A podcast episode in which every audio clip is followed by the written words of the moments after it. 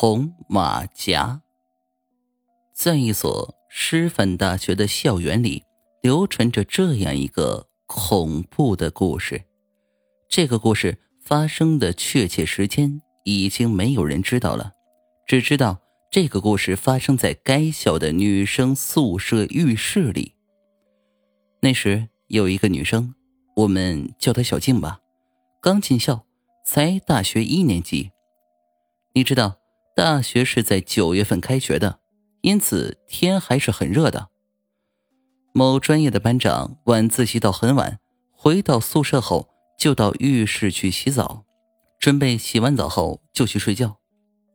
洗着洗着，突然听到浴室的木门外有动静，一个奇怪的声音飘荡在浴室里：“红色马甲。”红色马甲，红色马甲要不要？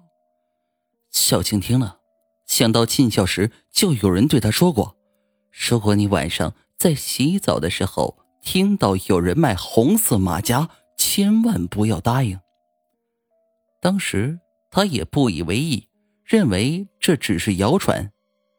这时听到真有人叫卖红色马甲，心里一颤。但转念一想，这肯定是同学为了吓唬自己而搞的恶作剧，也没看，就说道：“好啊，你给我一件。”外面的声音说道：“你确定？”当然了。小静听了之后，更为确定是开玩笑。好，我给你。之后就再也没了声音。小静洗完之后回到宿舍，见同学们都睡了，她想想刚才的事儿，觉得有点怪，但实在是很困，也就没再多想，睡了过去。第二天，同学们起床后见小静还睡在床上，都觉得非常奇怪，因为平时她都是第一个起床的。今天怎么还不起床？同学们就到他床边叫他，可是怎么也叫不醒。